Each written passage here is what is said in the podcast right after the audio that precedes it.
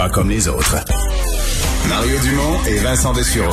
Inséparables comme les aiguilles d'une montre. Cube Radio.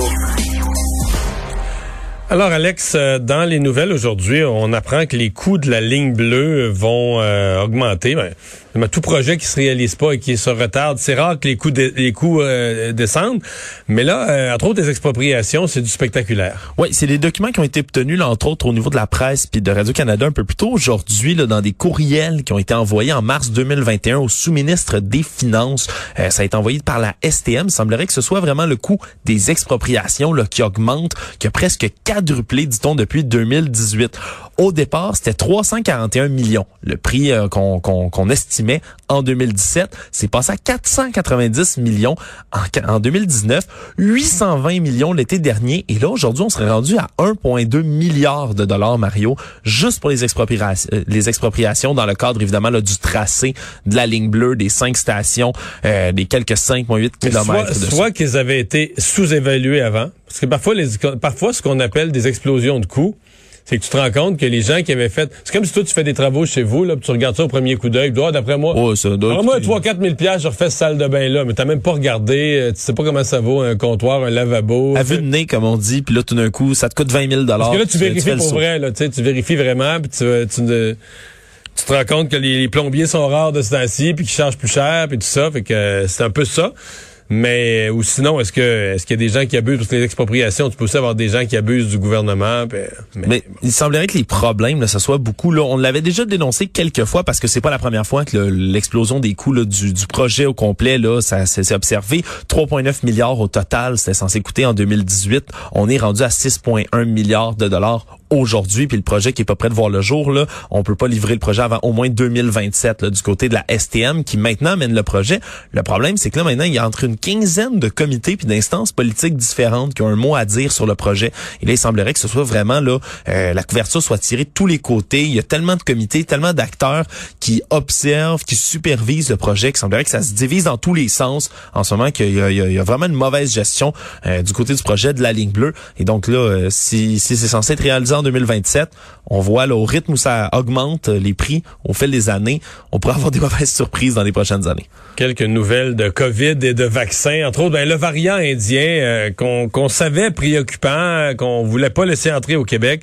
Euh, L'Organisation mondiale de la santé qui s'est penchée sur le cas de ce variant. Oui, puis tu as utilisé le mot le mot clé là-dedans, c'est préoccupant. C'est comme le deuxième palier de virus, de variant décerné par l'Organisation mondiale de la santé on nomme, on, le nomme maintenant comme préoccupant parce que entre autres, il est plus contagieux. Euh, ce variant-là, le variant indien, aussi appelé le B1617, euh, donc qui et on a d'autres éléments qui pourraient euh, rappeler qu'il peut être un peu moins efficace, rendre des vaccins un peu moins efficaces, pardonnez-moi.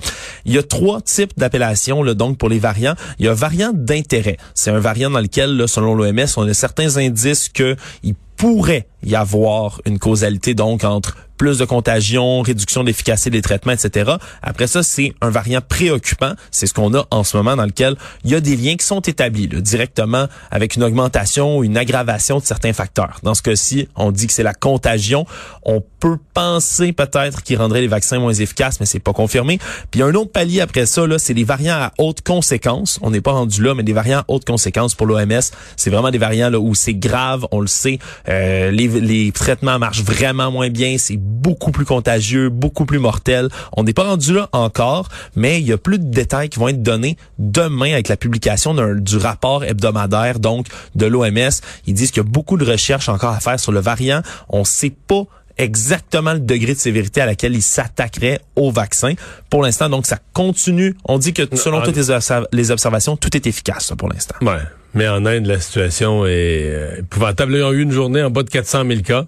Ouais. Puis, après, après quelques jours, à être au-dessus des 400 000 cas. Mais c'est une, euh, c'est toutes les images qu'on voit, l'état des hôpitaux, l'incapacité des hôpitaux d'accueillir des nouveaux patients. Ouais, c'est, affreux surtout là qu'on dit que c'est selon les statistiques officielles. Puis je vais mettre l'accent sur officiel, c'est à peu près 4000 morts qu'on voit chaque jour euh, en Inde. Puis je dis officiel parce que on dit que le bilan pourrait être 4, 5 fois pire euh, chaque jour, mais c'est pas, c'est pas possible de l'observer. Euh, tu parlais de, de vaccins efficaces. Ben, il y a BioNTech. Là. BioNTech, c'est le vaccin Pfizer. Euh, considère qu'il n'y a pas de lieu de le modifier ou d'en faire une nouvelle version contre les variants. Ouais, parlant de là, ça c'est une meilleure nouvelle de ce côté-là. Là, à ce qui semblerait, selon les observations de BioNTech, là, qui est le laboratoire allemand qui a travaillé évidemment là, sur Pfizer, le fameux vaccin Pfizer-BioNTech, justement, euh, selon eux, à ce jour, il n'y a rien qui permet de penser que les même les variants euh, vont rendre le vaccin non efficace. Donc c'est une bonne. Euh, ils disent que la stratégie pour l'instant, c'est de continuer à produire. Ils ont annoncé d'ailleurs euh, nouvelle expansion en Asie. Ils veulent augmenter leur capacité de production. Ils veulent passer jusqu'à jusqu'à 3 milliards de doses de production d'ici la fin de l'année pour être capable de produire là, des doses, un nombre de doses inimaginable pour couvrir l'ensemble de la population mondiale. C'est vraiment l'objectif en ce moment du côté de Pfizer. Il étudie quand même là, comme ça avait été annoncé annoncé il y a quelque temps l'option peut-être d'une troisième dose pour améliorer encore la réponse, augmenter la, longueur, si on veut, de la couverture vaccinale. Mais pour l'instant, on dit que ce soit le variant anglais, sud-africain, brésilien ou indien. Pour l'instant, il semblerait que ça affecte pas le vaccin. Euh, Novavax, qui est peut-être un des prochains vaccins à être approuvé. Euh, mais eux travaillaient, ça avait déjà été dit, travaillaient sur une espèce de vaccin conjoint euh, grippe COVID. Oui, puis là, ils ont réalisé avec des résultats assez positifs des premiers des premiers essais sur des animaux en ce moment d'un vaccin, donc qui combinerait le fameux vaccin contre la grippe de Novavax, c'est le nanoflou, ça s'appelle, et leur vaccin contre la COVID-19. Pour l'instant, donc une vaccination automnale comme on a déjà connu, mm. mais qui couvrirait euh, les deux, là. Exact. Donc, ça permettrait... Puis, et dans une seule dose. C'est vraiment ce qu'ils veulent, là, couvrir, donc, euh, à la fois la COVID, à la fois la grippe. Un vaccin qui est assez unique, là. Il n'y en a pas encore de, des comme ça qui sont autorisés pour l'instant. Des vaccins sous-unitaires. C'est à base de protéines. C'est ces protéines-là qui déclenchent la réponse immunitaire, donc, de l'organisme. Euh, pour l'instant, ils ont administré le vaccin juste aux animaux. C'est des furets et des hamsters qui sont, ah qui sont, euh, qui sont injectés, testés dans ce cas-ci. Pour l'instant, il semblerait que dans les deux cas, chez les deux animaux, il y a des très bonnes réponses, ça protège bien et contre l'un et contre l'autre. Donc en ce moment, les deux euh, vaccins, donc celui de la grippe, celui contre la COVID, les deux sont en phase 3. Donc sont rendus à, l'étape de test sur des milliers d'êtres humains. Donc on, veut pousser, puis on veut euh, peut-être avoir justement ce double vaccin-là les terrasses qui vont rouvrir en France. Oui, des bonnes nouvelles qu'on voit de l'autre côté de l'océan. Café, bar, restaurant à partir du 19 mai vont pouvoir rouvrir partout. Euh, on parle de table de 6 invités maximum pour l'instant, mais ça va aller vite. 9 juin, on va pouvoir rouvrir les salles à l'intérieur directement. Ça va être à la moitié de leur capacité, puis ça va constamment augmenter euh, par la suite. Donc, c'est sûr, on, au départ, il y en avait qui se plaignaient beaucoup parce que c'est seulement 40% des établissements en France de restauration, de café et autres qui ont une terrasse, mais euh, ça risque là d'augmenter rapidement les commerces non essentiels aussi qui vont pouvoir réouvrir à partir du 19 mai avec une demi-capacité qui va augmenter par la suite euh, aussi le 9 juin. Donc euh, ça va bon train en France, même si leur vaccination tirée de l'aile quand même pendant un, bon moment. Il semblerait que la situation là soit propice pour rouvrir les terrasses. Ils ont eu eux aussi longtemps des mesures sanitaires puis des couvre-feux. et finalement une découverte étonnante à l'université de Cambridge. Oui, c'est une belle découverte qui a été faite, puis c'est c'est pas un livre rare, par exemple, qui a été trouvé, mais plutôt ce qu'il y avait à l'intérieur du livre Mario, qui était euh, qui est notable. Un livre qui était conservé à la librairie? Un livre qui était conservé dans la bibliothèque donc de l'université de Cambridge dans leur collection de livres rares. Il y avait une copie du livre Theater of Insects, donc le théâtre des insectes, un livre qui a été publié en 1634, qui est un des c'est le premier livre en Angleterre qui a été publié uniquement sur le sujet des insectes, entre autres. Puis on détaillait évidemment un traité d'entomologie quoi. Un traité d'entomologie quoi, effectivement. Et là ça s'appelait d'ailleurs le Insectorum Sive Miminorum Animalium, c'était le nom euh, à l'origine. Et donc, dans ce livre-là, ben, c'est le libraire en chef qui le feuilletait pour le voir, puis il est conservé habituellement sous clé, ce livre-là.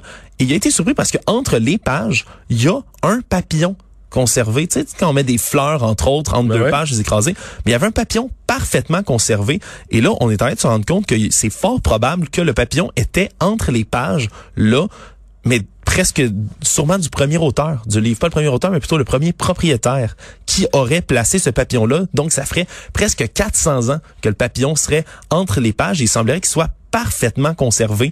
Euh, mais parce que les vieux livres comme ça, ils sont conservés dans des souvent des comptoirs où l'humidité tout est contrôlé là. Exact, une espèce de voûte et tout, mais Pourtant, c'est un livre qui aurait été là, donné dans la collection juste en 1996. Oui, ça fait quelques années, mais c'est un livre très ancien qui appartenait avant ça à un autre collectionneur de livres rares qui avait étudié à l'université puis qui a donné sa collection. Euh, sa collection s'est fait donner à sa mort par la, par la famille.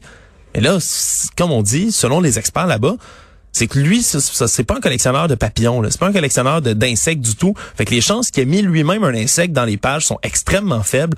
Lui qui avait le livre depuis longtemps, longtemps dans sa collection. Donc, il y a des très, très bonnes chances, selon les experts, qu'il y a eu un papillon là, parfaitement conservé. Ça fait 400 ans qu'il est entre deux pages du livre. Et là, on vient d'ouvrir et le papillon est sorti. Donc, c'est une belle petite surprise à l'université de Cambridge.